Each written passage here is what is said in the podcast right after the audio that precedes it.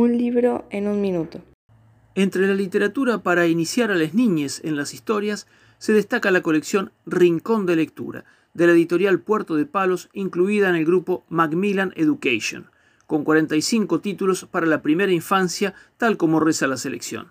Y de esos 45 títulos elegimos El pájaro que sabía la verdad, una historia de los tiempos de reyes, reinas, príncipes y princesas, con final feliz y una historia trágica de odios y envidias de palacio.